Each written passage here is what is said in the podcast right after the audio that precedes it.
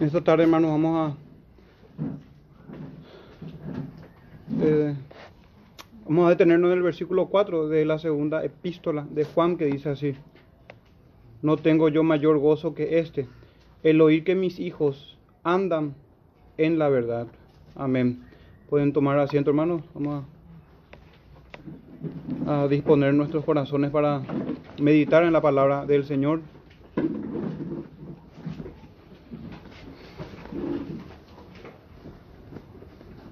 Vayamos, hermano, entonces juntos una vez más al Padre por los méritos de Cristo, pidiendo que en su misericordia nos guíe a la adoración y a, a estar atentos a su enseñanza que debe ser conforme a la verdad. Vayamos, hermano, entonces en oración, Padre nuestro, por los méritos de Cristo Jesús, nuestro Señor, nos llegamos a ti y te rogamos, Señor, por tus muchas piedades, por tu gran misericordia y por tu amor eterno para con tu pueblo, que nos hables a través de tu santa escritura, que la exposición de la palabra sea conforme a tu verdad, conforme a tu justicia y a tu santidad, conforme a, a tus perfecciones, conforme a tu misericordia y a tu amor en el Evangelio que es en Cristo Jesús. Porque eres un Dios misericordioso te pedimos, Señor, que, que nos hables en esta tarde y en cada día que nos reunimos, en cada día santo tuyo que nos reunimos, Señor, para, para escucharte y para ser instruidos por tu Santo Espíritu, por nuestro Señor Jesús también, por ti, Padre. En el nombre de Él te oramos. Amén.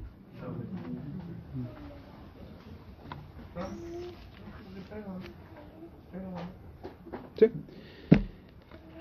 Bien, hermano, versículo 4 entonces esta tarde. Dice, leíamos el texto. Mucho me regocijé, dice el apóstol, porque he hallado a algunos de tus hijos andando en la verdad conforme al mandamiento que recibimos del Padre. Hermano, en esta tarde examinemos este versículo pero partiendo del el mandamiento del Padre, para entender qué es la verdad y para ver entonces y comprender mejor el regocijo del apóstol. Un solo versículo, hermanos. Empecemos de esta manera. El mandamiento del Padre, luego vamos a ver, y eso nos va a ayudar a invertir aquí el orden, a entender a qué se refiere con la verdad, con andar en la verdad, y finalmente entender el regocijo la felicidad del apóstol, del apóstol Juan. Tratando, hermano, de, llevar nuestra mente al tema de esta tarde, el título del sermón es El gozo de andar en la verdad. El gozo de andar en la verdad. Y con ese orden, hermanos, que les propongo entonces, estaremos viendo nosotros precisamente que es fundamental iniciar con esto, el acto de andar en la verdad. ¿A qué se refiere esto? De, de, andar en la verdad. Vamos a ver esto en acción, puesto en práctica. ¿Qué es para el apóstol, para las escrituras, para el Dios vivo y verdadero, y que debe ser para nosotros hoy, andar en la verdad, conforme al mandamiento del Padre? Para terminar entonces con el gozo de andar en la verdad que es el gozo de Dios, del apóstol y de los creyentes también debe ser así. Básicamente, hermanos, este sermón entonces se divide en esos dos aspectos o dos puntos, el acto de andar en la verdad y el gozo de andar en la verdad. Y les repito, examinaremos el versículo desde el, desde el, desde el final, vaya, vamos a ir hasta el principio, el mandamiento del Padre. ¿Qué, ¿Cuál es ese mandamiento? ¿A qué se refiere cuando andar en la verdad? Y finalmente, por lo tanto, concluir entonces y comprender Dios mediante mejor el gozo del apóstol. Hermanos, y como les dije, el título del sermón es El gozo de andar en la verdad. Prestemos atención a modo de introducción en, esta, en este título, el gozo y específicamente en andar en la verdad. El gozo de andar en la verdad. Isaías ya decía, hermanos, que habrá calzada, habrá camino y será llamado camino de santidad. El tema de hoy y lo que el apóstol eh, escribió a nuestros hermanos en aquel tiempo no difiere del espíritu de las escrituras, del contenido del Antiguo Testamento. Adoramos al mismo Dios y el Hijo Jesucristo también es el mismo ayer, hoy y por los siglos, nuestro inmutable redentor, el Hijo de Dios, el Padre. Las enseñanzas son las mismas, hermanos. Cuando nosotros leemos el Nuevo Testamento, debemos siempre anclarlo al Antiguo Testamento y a la doctrina que es desde el principio. Y cuando vamos al principio, ir hasta Apocalipsis y encontrar en, una, en un solo sentir las mismas doctrinas que no difieren del camino de santidad y de andar en la verdad conforme al mandamiento del Padre. Cuando Isaías escribió en su tiempo a su generación, extensivo hasta nosotros hoy, y habrá allí calzada y camino, y será llamado camino de santidad. Isaías 35, 8. No pasará inmundo por él. Y cuidado, hermanos, de no estar nosotros haciendo uso y abuso en superstición de la obra expiatoria de Cristo.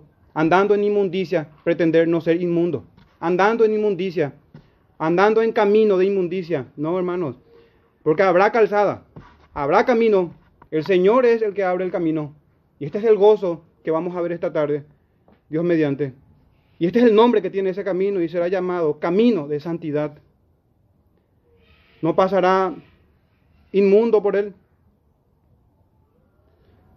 sino que él mismo estará con ellos. El que anduviere en este camino, por torpe que sea, no se extraviará. De hecho, hermanos, que la salvación no es según la inteligencia de los hombres. Cuantos genios, genialidades de este mundo, entonces hubiesen sido, hubiesen sido creyentes. Hermano, y aquí, por más torpe que seamos y por más torpe que sea alguno, este no es el camino de los inteligentes, es el camino de la santidad. Y el Señor mismo es el que nos guía por este peregrinaje, conduciéndonos nosotros por la obra del Espíritu de manera piadosa y santa en todo este peregrinaje que tenemos por el Señor, según la gracia que es concedida a su pueblo. Pero hermanos, no solamente Isaías, un contemporáneo suyo, pero un poco más. Después hablaba el profeta Jeremías 6:16, así ha dicho Jehová, paraos en los caminos, otra vez. Este es el asunto de las sagradas escrituras, el camino que nuestros primeros padres, hermanos, en los que del camino que se desviaron nuestros primeros padres. Y es el camino que trae el postrer Adán y caminó en esa senda de justicia y nos lleva a caminar por sus pisadas. Jeremías también lo decía, así dijo Jehová. Paraos en los caminos y mirad y preguntad por las sendas antiguas. De diversas maneras, hermanos, está hablando de, esta, de este camino de santidad, de que hay una calzada, de que hay un camino, y este es el camino del cual, o en el cual el apóstol se gozaba al ver a sus hermanos andar en él. Es menester nuestro, hermano, procurar conocer cuál es el camino y en dónde están nuestros pies. Paraos en los caminos, dice el Señor. Mirad, preguntad por las sendas antiguas cuál sea el buen camino y andad por él de manera imperativa aquí. Andad por él y hallaréis descanso para vuestras almas. Sabemos, hermano, y conocemos este verso, Jeremías 6, 16, y cómo termina. Mas dijeron, no andaremos. Dios nos conceda, hermanos, de su gracia para no tener este mismo, esta misma profesión que se puede bien tener una profesión no necesariamente de labios, sino de conducta y decir, no andaremos. El gozo de andar en la verdad. Pero entonces, ¿qué es andar en la verdad? O fíjense que las preguntas que hago, hermanos, no son preguntas que se responden con un sí o con un no. Yo pregunto, ¿qué es entonces andar en la verdad si es que debemos nosotros parar y preguntar por el camino de justicia? Por el camino de santidad, por la senda antigua. ¿Qué es andar por la verdad? ¿Cómo uno anda en la verdad? ¿O qué significa entonces la verdad? ¿O qué significa andar en ella? O ¿Dónde tenemos nosotros ejemplos de quienes anduvieron en la verdad? Y hermano, va a ser precisamente en las Sagradas Escrituras, mirando en el testimonio del Señor. Nuestro texto, el versículo 4 finaliza de esto, que es conforme, dice, andar en la verdad, es conforme al mandamiento que recibimos del Padre. El texto dice que eh, ese andar es conforme a un mandamiento, es conforme o está de acuerdo a un mandamiento o a un precepto que es según el mandamiento del Padre, que el Padre lo ordenó. De esa manera tenemos que entender. Entonces, entonces vemos que hay un mandamiento y que es del Padre.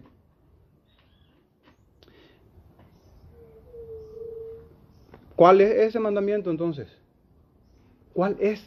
Ya que es tan vital, ya que es tan importante, ya que dio gozo al apóstol y ya que están las Sagradas Escrituras y que fue inspirada por el Espíritu Santo y que el Espíritu Santo se goza en esto, de hecho de su obra, ¿cuál es, cuál es ese mandamiento, hermano? Uno debería estar ansioso de que sepamos ya cuál es ese mandamiento para inmediatamente ponerlo por práctica.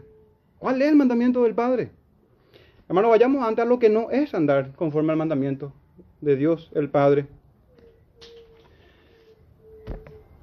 El Señor Jesucristo confrontando a los religiosos de su tiempo, les dijo, porque vosotros quebrantáis el mandamiento de Dios por vuestras tradiciones. Y fíjense, hermanos, que el Señor dice el mandamiento en singular. Ese es el mandamiento del Padre. En el Señor no había, hermanos, ¿O no tenía el Señor la intención de reducir las cosas? Claro, si su apóstol, si sus, sus apóstoles mismos tenían la misión de entregar a la iglesia todo el consejo de Dios. Nuestro Señor dijo a los religiosos de su tiempo, vosotros quebrantáis el mandamiento de Dios por vuestras tradiciones. Y lo quebrantaban de múltiples maneras, en varios mandamientos. Lo que no es andar en el mandamiento de Dios, según este texto, las tradiciones de los hombres. Agregar a la fe, agregar a la creencia, agregar al mandamiento del Señor.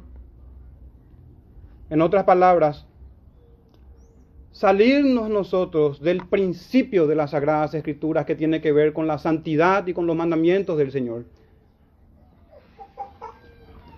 Conocemos, hermanos, esta doctrina desde otro punto de vista o desde otras doctrinas también como principio regulativo. La casa de Dios, hermanos, se rige según los materiales que Él ordenó. Se predica las doctrinas que están en las escrituras. La iglesia es gobernada según la sagrada escritura. Los miembros son según estipula el dueño de la casa, que es Dios. Y la misión de la iglesia es según su palabra.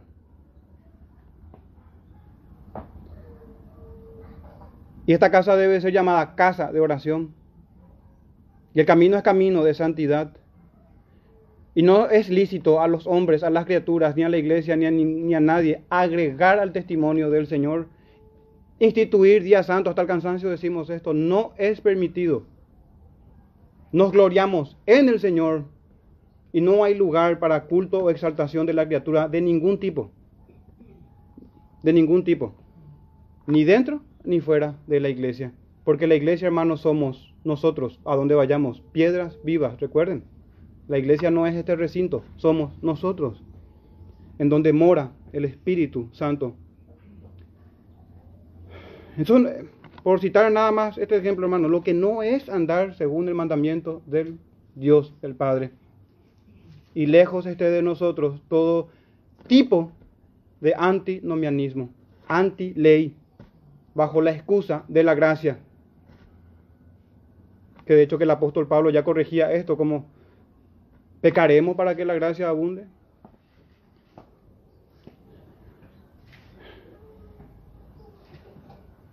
Hermanos, sobre la voluntad del Padre, sobre el mandamiento del Padre. Bien, nos enseñó nuestro Señor Jesús que cuando oremos nosotros debemos pedir al Señor que se haga su voluntad, así como en el cielo, aquí en la tierra. ¿Ven, hermanos? Lejos estuvo del Señor de reducir el mandamiento a un solo punto de la ley.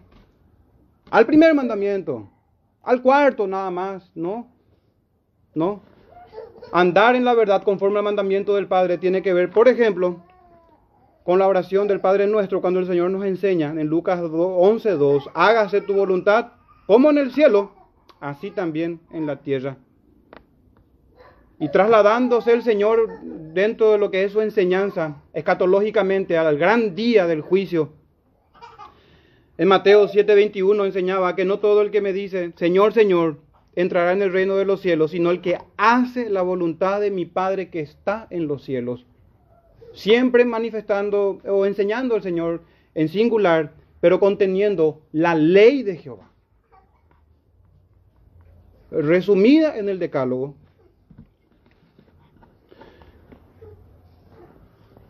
sobre la voluntad del Padre todavía. También nuestro Señor enseñó de que la voluntad del Padre es que todo lo que Él me diere, yo no pierda nada, decía nuestro Señor Jesucristo. Hermano, y eso no está divorciado de nuestra introducción del camino de santidad. ¿O acaso tenemos a otro Cristo que trajo otro camino de salvación que no sea esta este camino, esta senda antigua? Si hemos de seguir al Señor, hemos de caminar por sus testimonios, por sus mandamientos. Para eso vino Jesucristo en cuerpo, se hizo hombre para matar, hermanos, en su cuerpo nuestros pecados, nuestras concupiscencias y que sigamos sus pisadas. La voluntad del Padre, decía nuestro Señor, que yo que no pierda nada, Y por supuesto, hermano, así como fuimos a los textos de Isaías, de Jeremías, del Señor, los apóstoles no cambian de mensaje. Pues la voluntad de Dios es vuestra santificación. Pablo a los tesalonicenses en primera de Tesalonicenses 4.3. Hermanos, con estos textos quiero mostrar, o quiero que veamos juntos, que esta es la voluntad y el mandamiento del Padre. En una fe anclada en el Señor Jesucristo, y una fe que obra, hermanos. La fe genuina, que es un don de Dios y que nos capacita y nos impulsa, nos lleva a transitar por el camino, por la senda antigua.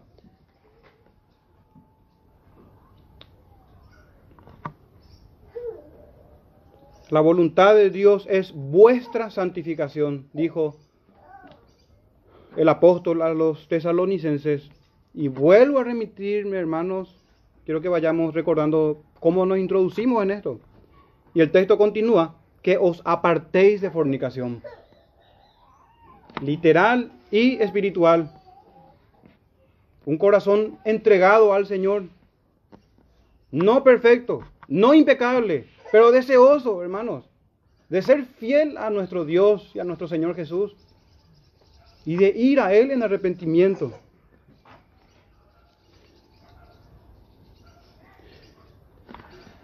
Y hay una responsabilidad, ciertamente, hermanos, en todo esto, en la iglesia y en los que predicamos aquí.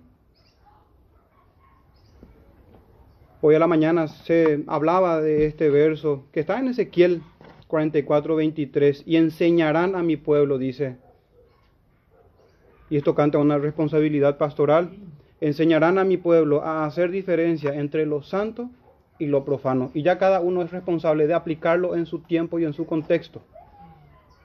Hoy se, hacía aplicaciones de redes sociales entre profanaciones de las cosas santas. Pero es menester y obligación de todo ministro enseñar al pueblo del Señor en hacer diferencia entre lo santo y lo profano. Y enseñarán a mi pueblo a hacer diferencia entre lo santo y lo profano. Y les enseñarán a discernir, hermanos, entre lo limpio y lo no limpio veíamos nada más entre los hermanos en estos días. Cómo iglesias festejan, por decir hermanos, días del niño.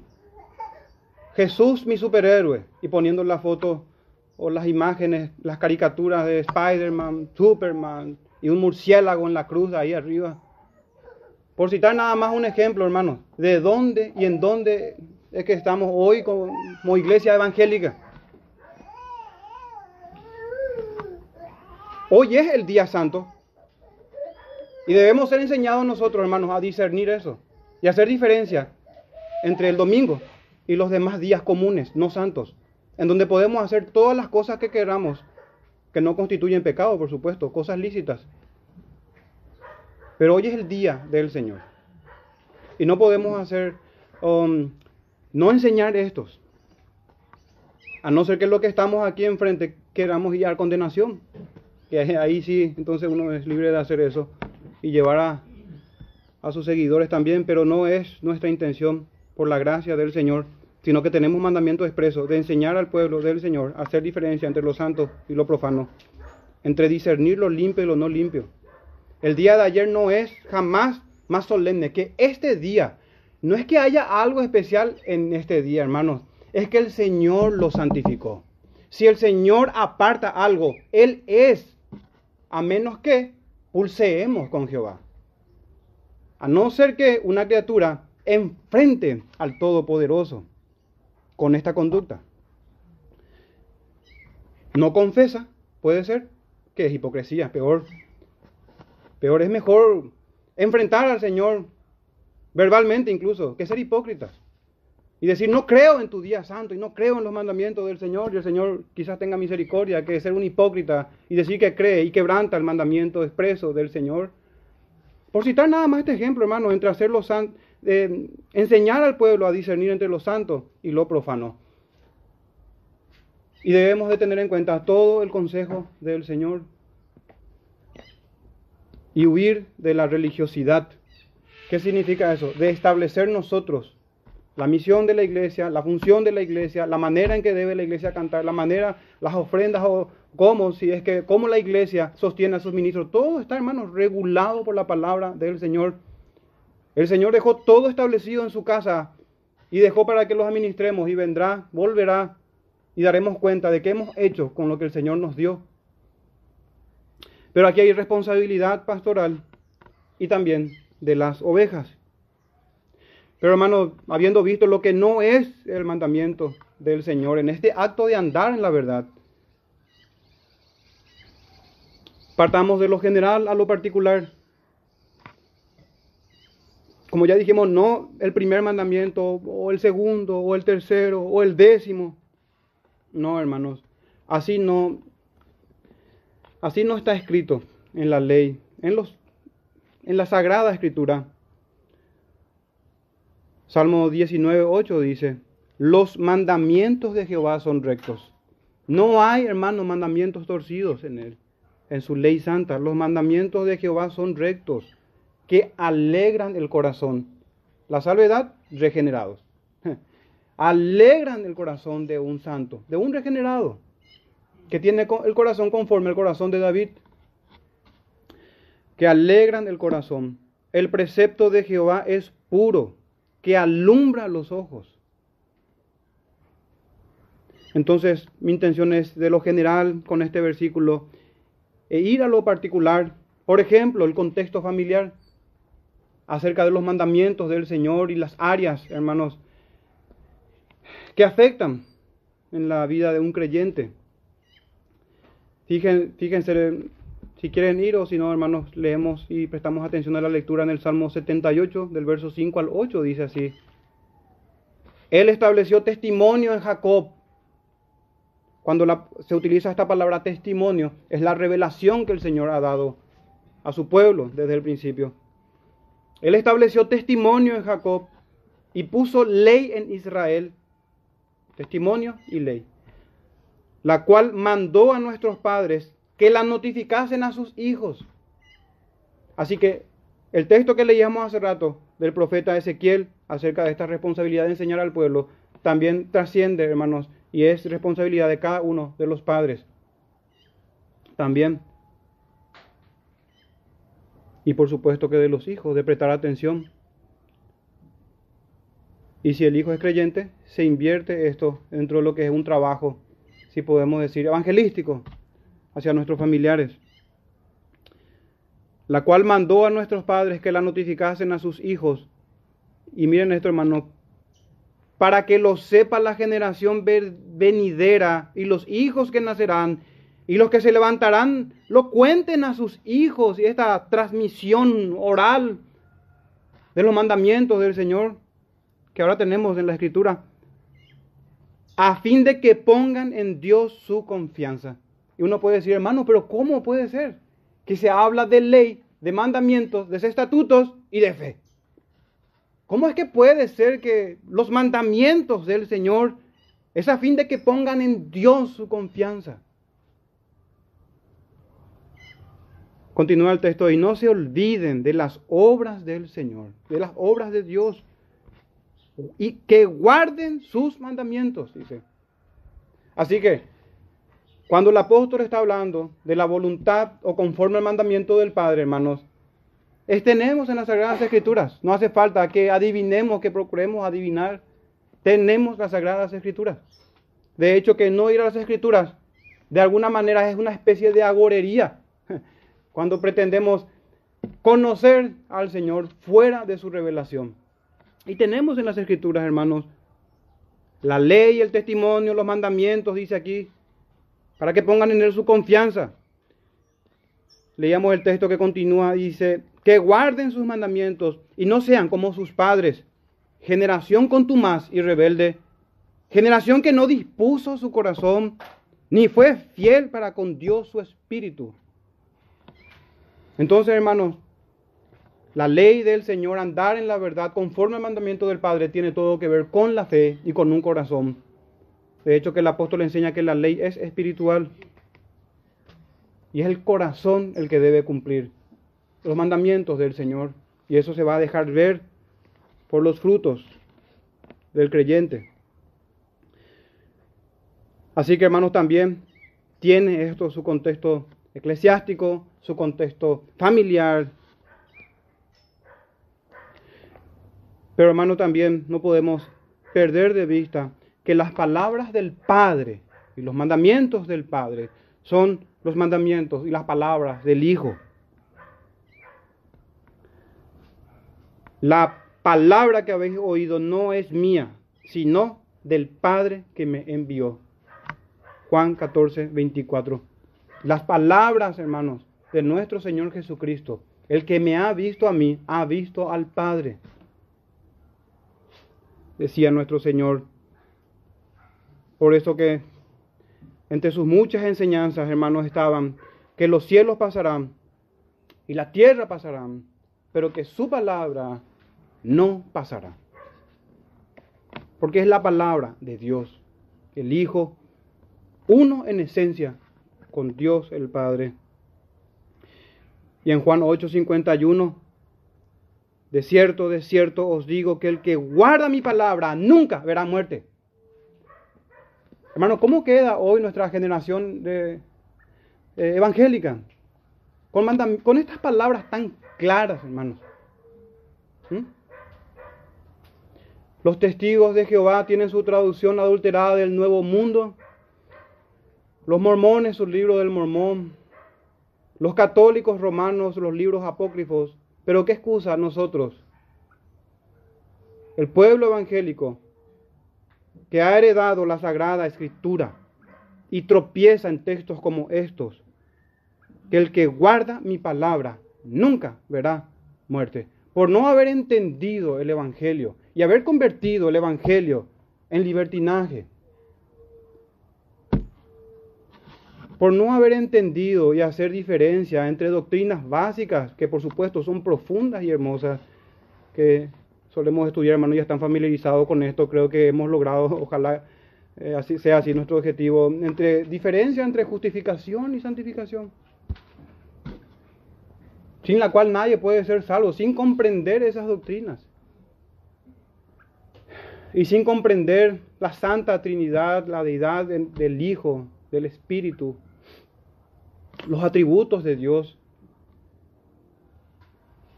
Pero así dijo nuestro Señor, el que guarda mi palabra nunca verá muerte. Juan 8, 51. Y esa es la palabra del Padre. Y esos son los mandamientos de Dios.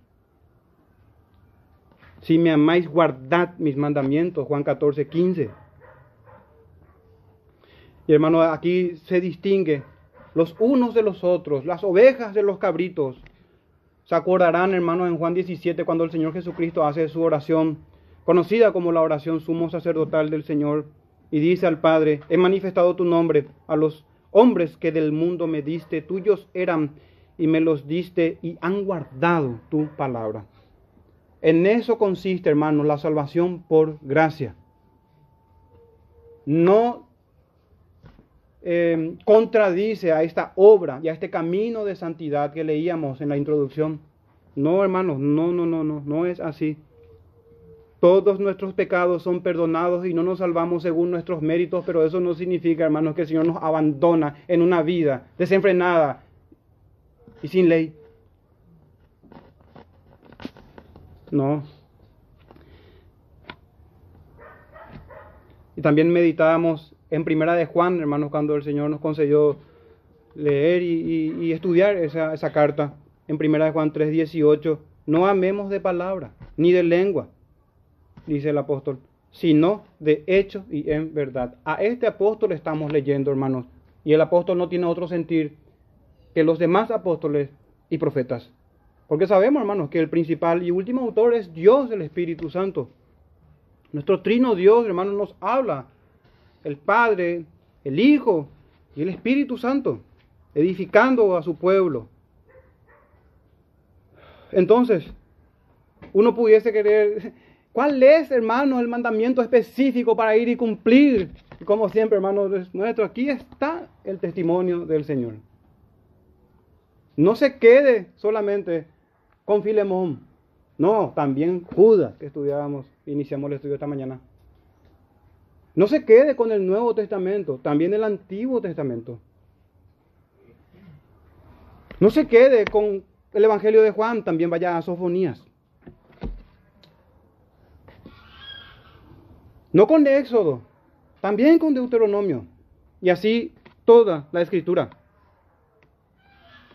Toda la escritura. El mandamiento del Padre, hermanos, es el mandamiento del Hijo.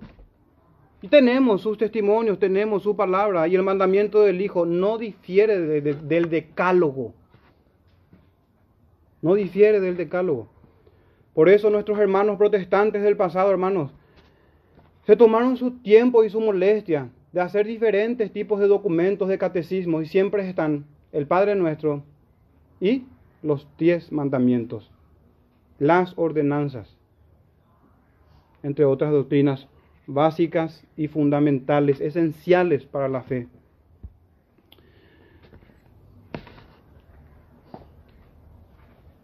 Si quieren, hermano, pueden ir o, escuchan con atención estas palabras que son propicias para este momento. Miqueas capítulo 6, verso 6 en adelante. ¿Qué es lo que Dios pide? ¿Qué es lo que... Eh, y bueno, justamente así Reina Valera lo pone, lo que pide Jehová.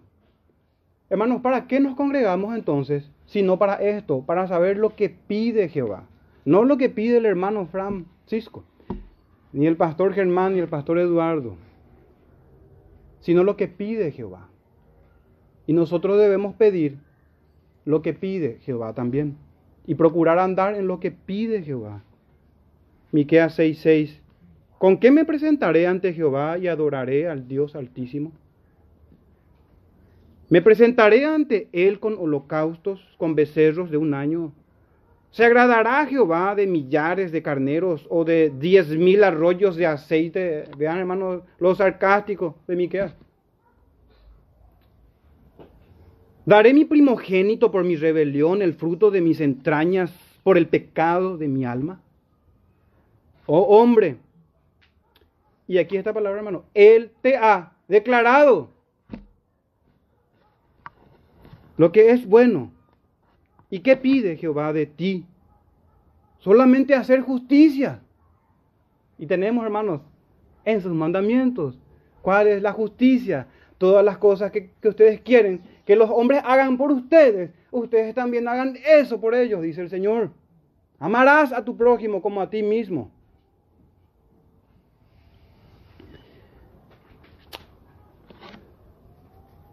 Por citar la segunda tabla de la ley, hermanos. Y mucha atención con los primeros cuatro mandamientos. Entonces, oh hombre, Él te ha declarado lo que es bueno. ¿Y qué pide Jehová de ti? Solamente hacer justicia y amar misericordia y humillarte ante tu Dios, dice. Hermanos, pero la manera en que nos humillamos delante del Señor es delante de sus estatutos. No como leíamos en la introducción, y no andaremos.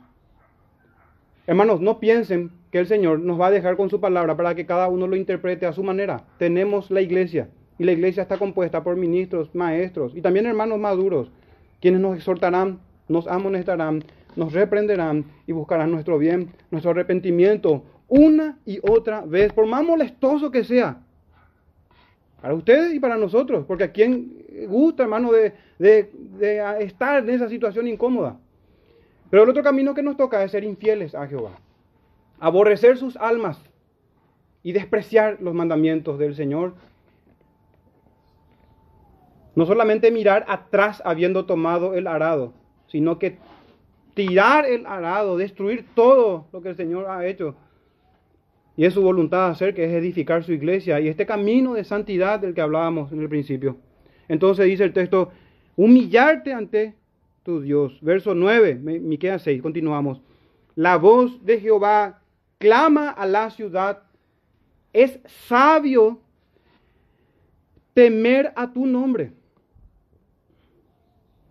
Prestad atención al castigo y a quién lo establece. ¿Hay aún en casa del impío tesoros de iniquidad y medida escasa que es detestable? ¿Daré por inocente al que tiene balanza falsa y bolsa de pesas engañosas? Miren, hermanos, la inmoralidad del pueblo. Sus ricos se colmarán de rapiña y sus moradores hablaron se colmaron, sus ricos se colmaron de rapiña y sus moradores hablaron mentira y su lengua es engañosa en su boca. Lejos de lo que se mencionó recién, hacer justicia, misericordia y humillarse delante del Señor y tener temor de Jehová. Pero hermanos, como dijimos, hemos empezado con esto, nuestro verso 4 que dice, conforme al mandamiento que recibimos del Padre. No podemos, hermanos, reducir a un mandamiento, el primero, o el octavo, o el noveno, son los diez mandamientos. Ese es un resumen de la ley. Y tenemos los principios generales de las escrituras que nos enseñan cómo debemos andar. Así que tampoco nos engañemos. Y es nuestro deber, nuestra responsabilidad aplicar la palabra del Señor. Pero hermano, en nuestro texto, pasando entonces ya con este mandamiento que recibimos del Padre, que es conforme a su mandamiento, y sin duda está, hermano, el mandamiento de escuchar a su Hijo. El que rechaza al Señor Jesucristo, rechaza al Padre. Y el Señor decía sobre sus enviados, el que a ustedes rechaza, a mí me rechaza. Y el que a mí me rechaza, rechaza al que me envió. Es la voluntad del Padre en nuestra santificación eso es imposible sin ser cristianos, sin confiar en Jesús y sin someternos a su señorío y discipulado. Pero hermanos, nuestro texto antes de eso menciona andando en la verdad, que es conforme al mandamiento del Señor. Solamente mencionar, hermanos, y ver este andar en la verdad en el Antiguo Testamento. En el Salmo 26, hermanos, tenemos un salmo de David. Reina Valera le pone este título, Declaración de Integridad. Y dice así en el Salmo, verso 1, Salmo 26, Júzgame, oh Jehová, porque yo en mi integridad he andado. He, he confiado a sí mismo en Jehová sin titubear. Escudriñame, oh Jehová, y pruébame Examina mis íntimos pensamientos y mi corazón. Recordemos, hermanos, que de este Señor, rey de Israel, me refiero al rey David, a pesar de sus pecados, hermanos, y que están en todos los santos, era un hombre, así como todos los creyentes, con, con un corazón conforme al corazón del Señor. Era un creyente. Como el Señor dijo a Natanael, un israelita en quien no hay engaño. Es, a eso se refiere cuando una persona es íntegra, cuando alcanza arrepentimiento. Escudriñame, oh Jehová, y pruébame, examina mis íntimos pensamientos y mi corazón, porque tu misericordia está delante de mis ojos. Y es lo que le mueve y constriñe aquí a David, le impulsa a andar en, en obediencia y en arrepentimiento. Y ando, dice el, el, el, el apóstol, el rey David aquí, y ando en tu verdad. Ya en el Antiguo Testamento. Verso 4, no me he sentado con hombres hipócritas. Esto es tener comunión con ellos. No me he sentado, no he tenido parte, es como que diga eh, el rey David. No me he sentado con hombres hipócritas.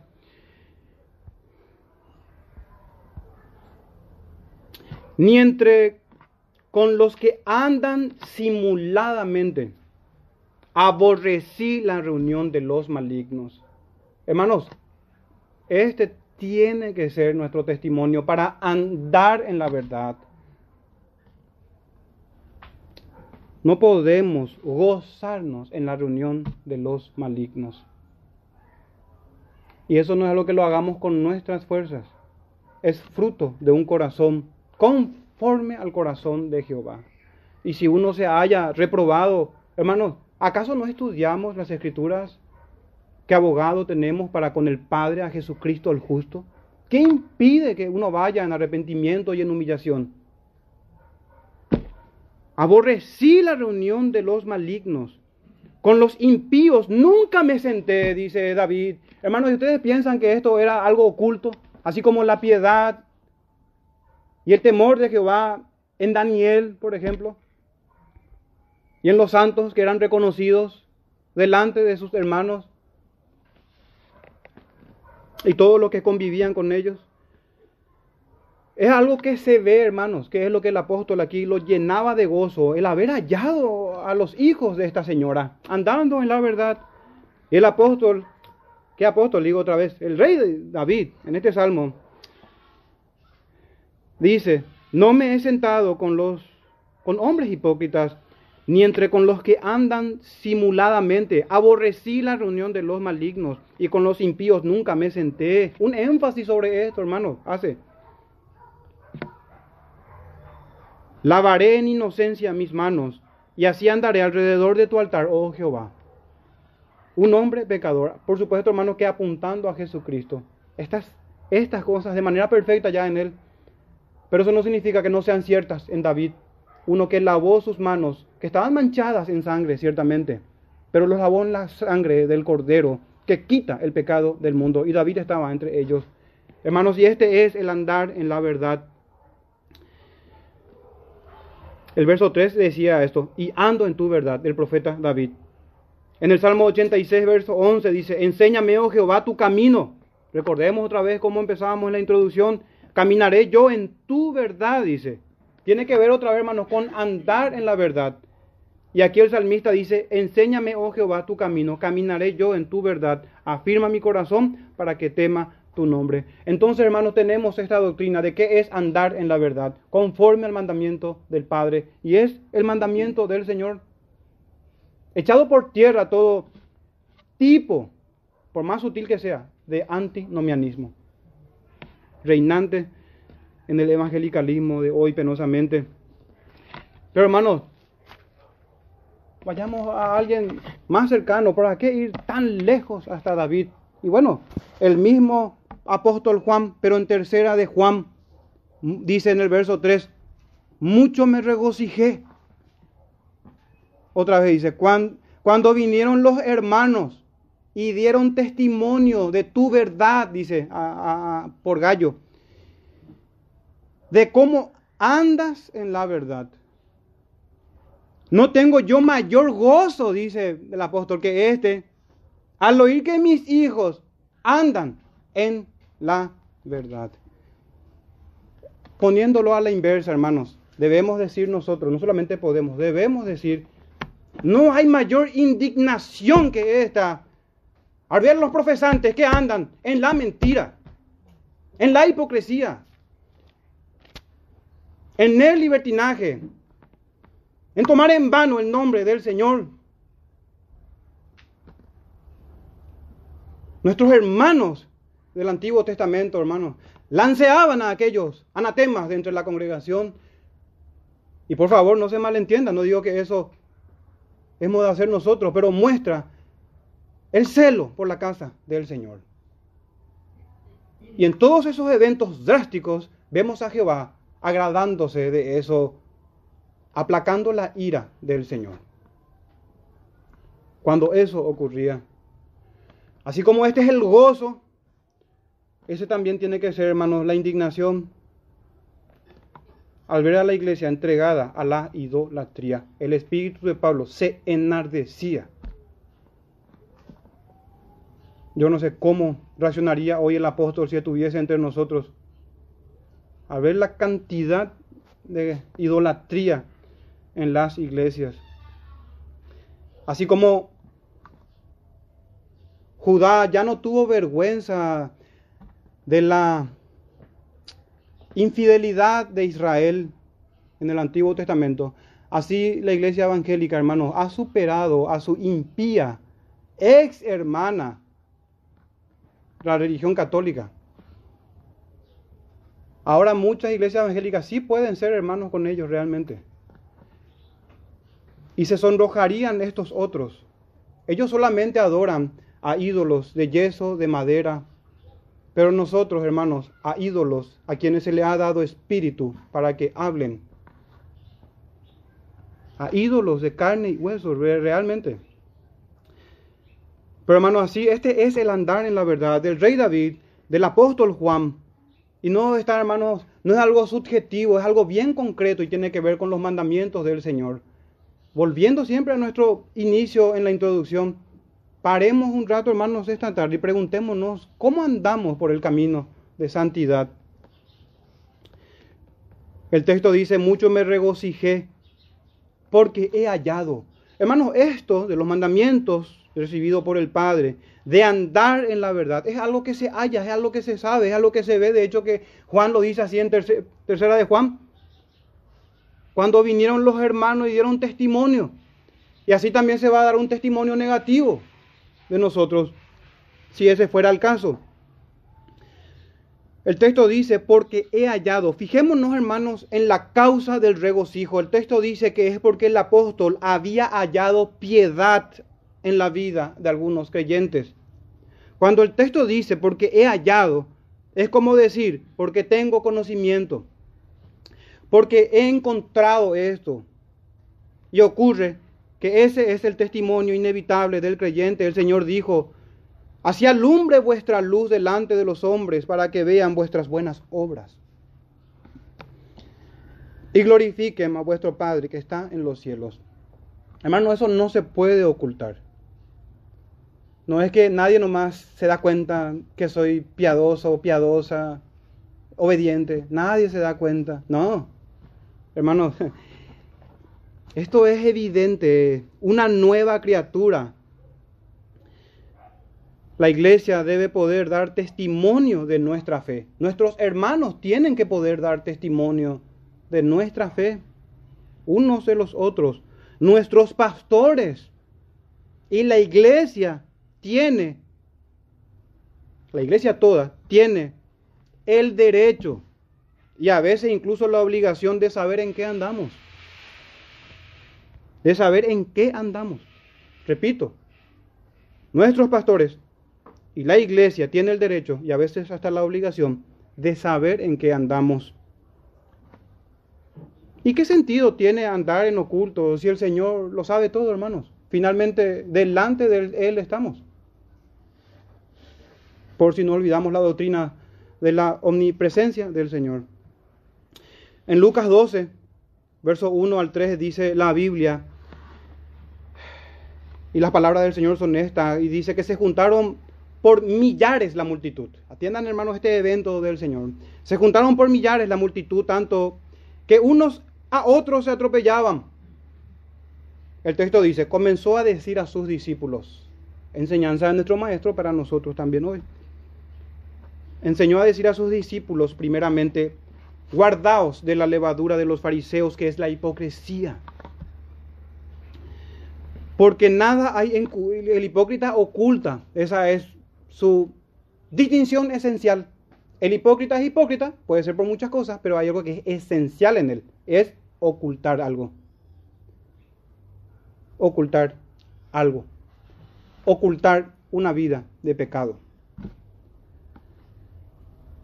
Y dice, guardaos de la levadura de los fariseos que es la hipocresía, porque nada hay encubierto que no haya de descubrirse, ni oculto que no haya de saberse. Por tanto, lo que habéis dicho en tinieblas, a la luz se oirá, y lo que habéis hablado al oído en los aposentos se proclamará en las azoteas. Y finalmente, hermanos, esto aplica también en nuestra vida privada, entre comillas. Y no podemos, hermano, y no debemos andar en lo oculto. Nosotros no nos debemos a la iglesia local. No es solamente que los pastores son examinados, todos somos examinados en una iglesia. Si hemos de andar bajo el señorío de Cristo, si hemos de andar como discípulos de Jesús, y el Señor disipula en una iglesia ordenada, regida por la sola escritura y por los hombres que Él estableció y llamó para esa obra. Porque he hallado, hermanos. Así que no podemos vivir en oculto. No, nuestros hermanos tienen el derecho y muchas veces la obligación de saber en qué andamos. ¿O acaso, hermano, vamos a repetir la misma y vieja historia? ¿Acaso soy guarda de mi hermano? Es todo lo contrario, es preocuparse de manera sincera por los hermanos, unos por otros.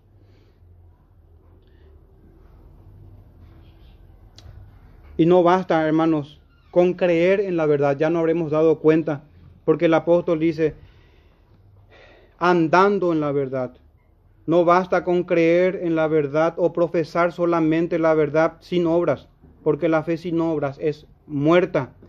Se acordarán, hermanos, cuando en el Evangelio de Juan, en capítulo 2, dice que muchos creían en su nombre. Y el verso siguiente dice, pero Jesús mismo no se fiaba de ellos. Porque esa fe es una fe muerta. Es andar en la verdad y es ser hallado en esto. Y sin duda las doctrinas son importantes al punto de que no hay salvación sin la verdadera enseñanza teórica. Pero no menos importante es la piedad, la obediencia, el estar andando, es el punto aquí hermanos, en la verdad. Y no se anda en la verdad sin los mandamientos del Señor. No hay forma, hermanos. Y si no, pregúntele a la serpiente antigua.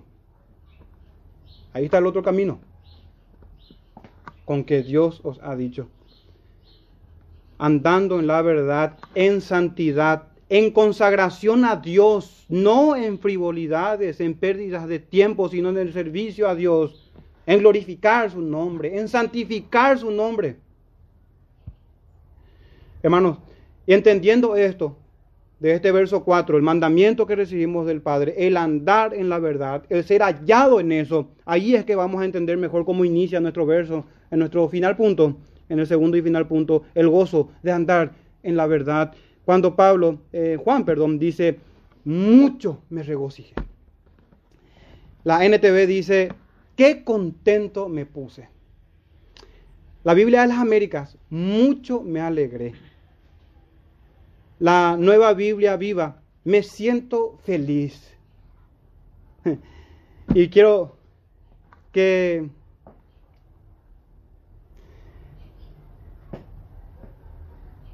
que notemos, hermano, algo aquí. Eh, el apóstol Juan no expresó su contento por ocupaciones seculares, por situaciones laborales y muchas de ellas lícitas de nuestro genuino, nuestra genuina felicidad para con los hermanos. Pero no es el punto, hermanos, aquí en las escrituras. Y peor si éstas se convierten en afanes de esta vida.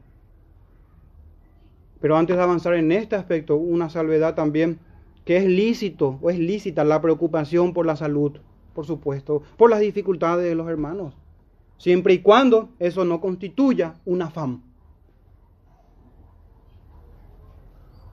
Amado, dice tercera de Juan, capítulo único, verso 2. Amado se refiere a Gallo. Yo deseo que tú seas prosperado en todas las cosas y que tengas salud, dice. Así como prospera tu alma. Ven, hermano, ¿qué está primero? La prosperidad de tu alma. Y bueno, que tu salud le siga a esa. Y el apóstol aquí mostrando que tiene también consideración de esas cosas. O en 2 de Corintios 11, 28 y 29, cuando Pablo dice, sobre mí se agolpa cada día la preocupación por todas las iglesias.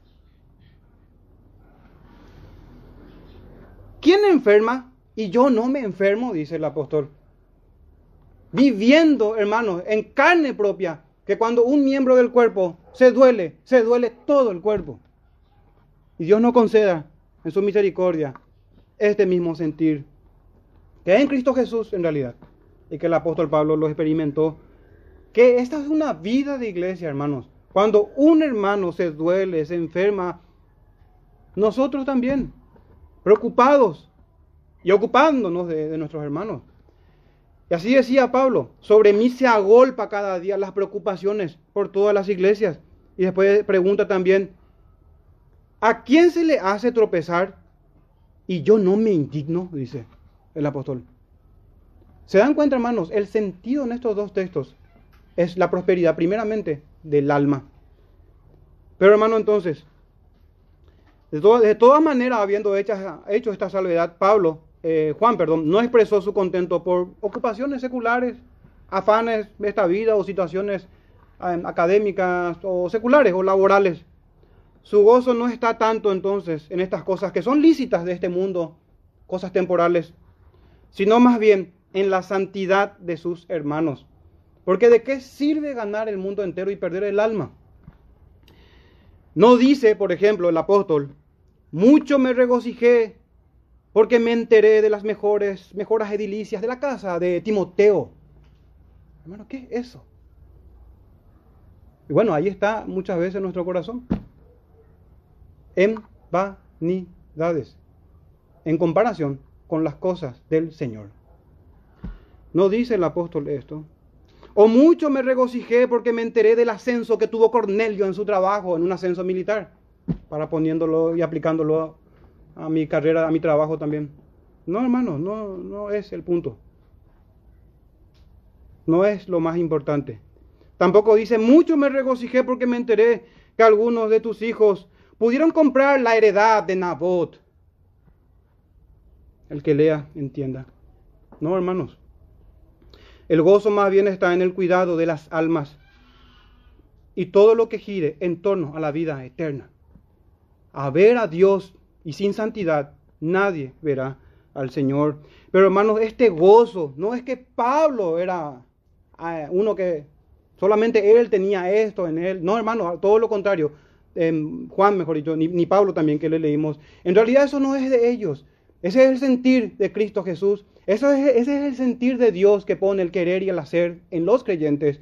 Hermanos, nosotros leemos las escrituras para edificarnos a la estatura de Cristo, así como los apóstoles. Por eso tenemos el gozo del cielo. Así habrá más gozo en el cielo por un pecador que se arrepiente, decía nuestro Señor. Ese es el gozo del cielo, el gozo delante de sus santos ángeles. Y hermanos, ¿y qué de aquel que descendió del cielo? Nuestro Señor Jesucristo. En Isaías 53, 11 verá el fruto de la aflicción de su alma y quedará satisfecho.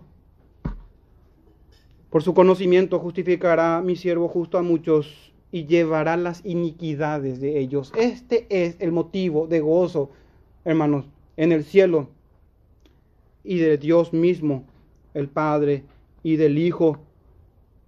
De hecho, ¿qué, hermanos? Este gozo debe ir enfrente de nuestra vida cristiana para cuidarnos de la levadura de los fariseos. ¿Por qué digo esto? Porque, hermanos, este gozo que vemos estaba en el Señor en Isaías 53, 11 que leímos. Y este fue el gozo, según Hebreos 12, 2, por el gozo puesto delante de él, sufrió la cruz.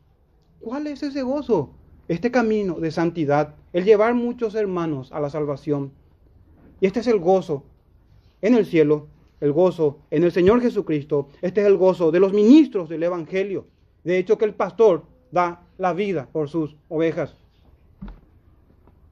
Y debo decir, hermano, no por congraciarme con nuestros hermanos, pero me ha tocado y fue grato para mí conocer a hermanos que se preocupan por sus ovejas. Y pueden dar testimonio aquí los hermanos de esto que estoy diciendo. Sabemos, por más que la gente diga mal de nosotros afuera mintiendo. Ese es el gozo de nuestros pastores. El gozo de nuestros hermanos que nos presiden está mayormente en ustedes, hermanos, cuando andan en la verdad.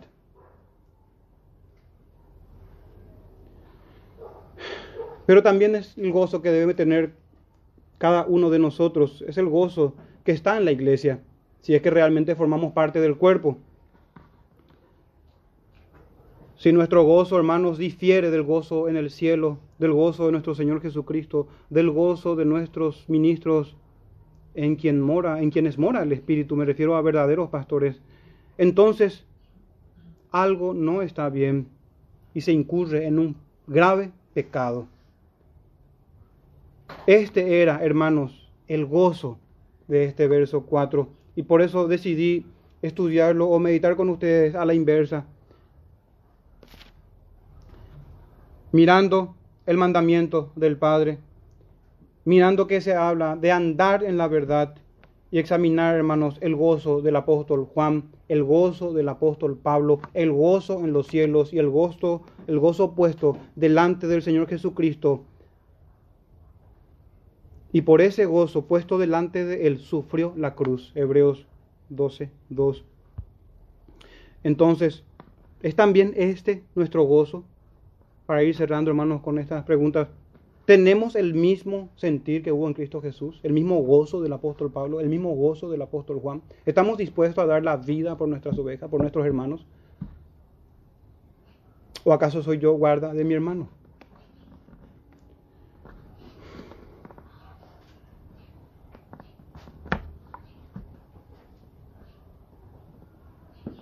¿Cuáles son comúnmente nuestras alegrías, nuestros gozos?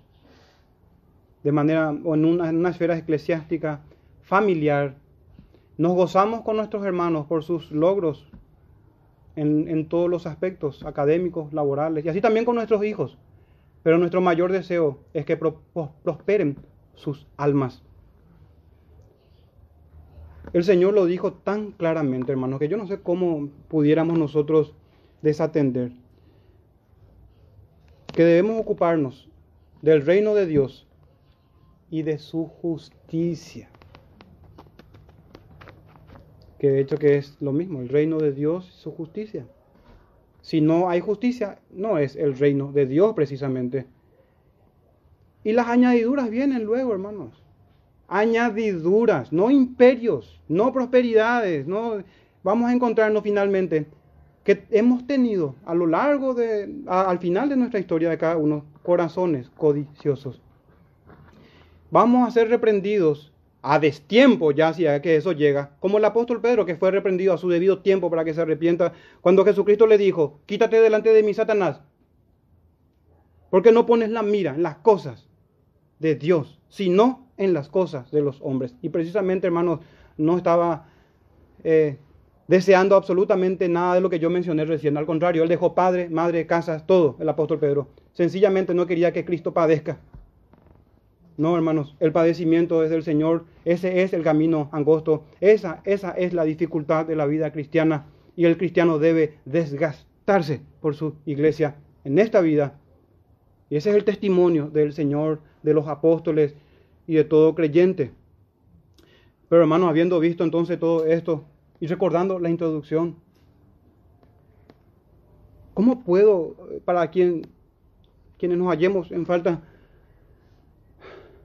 y, ve su insuficiencia y su incapacidad, hermanos, es que nunca se trató de usted ni de mí, sino del Señor.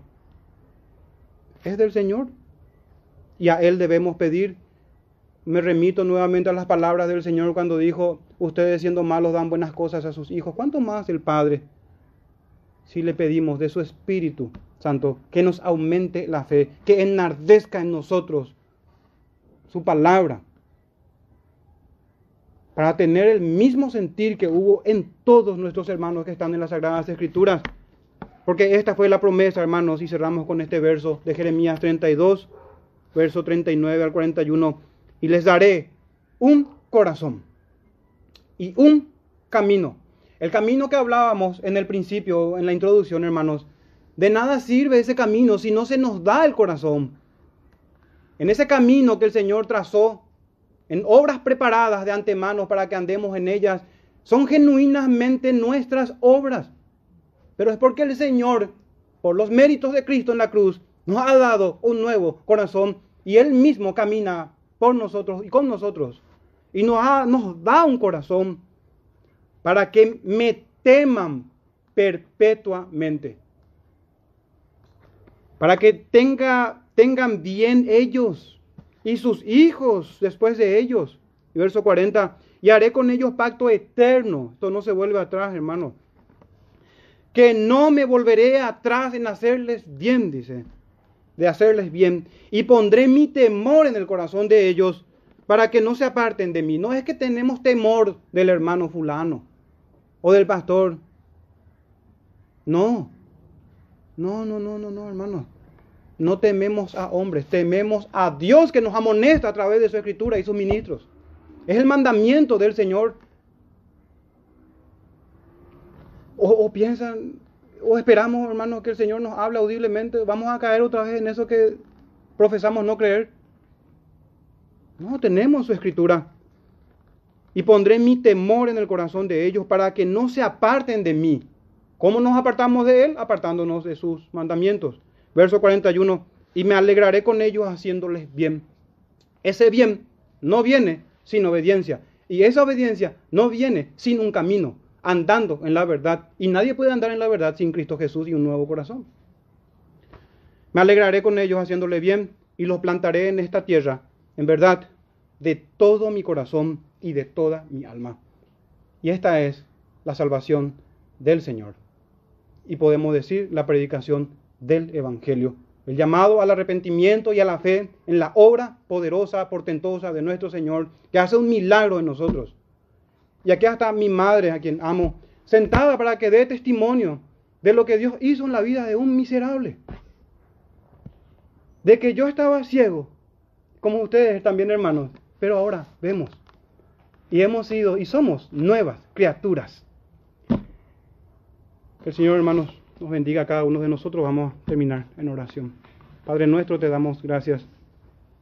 Damos gracias, Señor, y te pedimos por favor que tu Santo Espíritu aplique a cada uno de nosotros conforme a nuestras muchas necesidades, porque queremos andar en tu verdad conforme a tus mandamientos, anclados en Cristo Jesús, nuestro Señor, nuestro Rey, nuestro sacerdote, en quien tenemos el perdón de todos nuestros pecados y está nuestra confianza. Y queremos experimentar, Señor, tu salvación. Ya no, no, queremos, Padre nuestro, leer de tus santos hombres y mujeres que te han servido con todo el corazón, aunque de manera imperfecta lo han hecho en la integridad de su, de su corazón y en tus caminos. Danos, Padre nuestro, tú que eres misericordioso, tú que eres bueno y que nos prometes en tu palabra darnos tu Santo Espíritu en abundancia y ser llenos de tu Espíritu Santo llenos de tu palabra, Padre nuestro, para andar en tus mandamientos, Señor.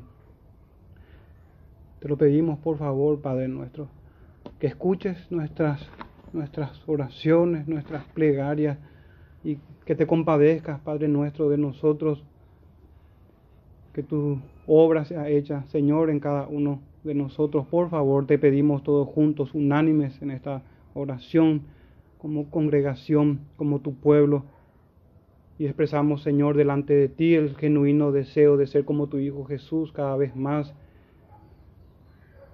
Te lo pedimos en el nombre de Jesús y por sus méritos, Padre nuestro. Amén.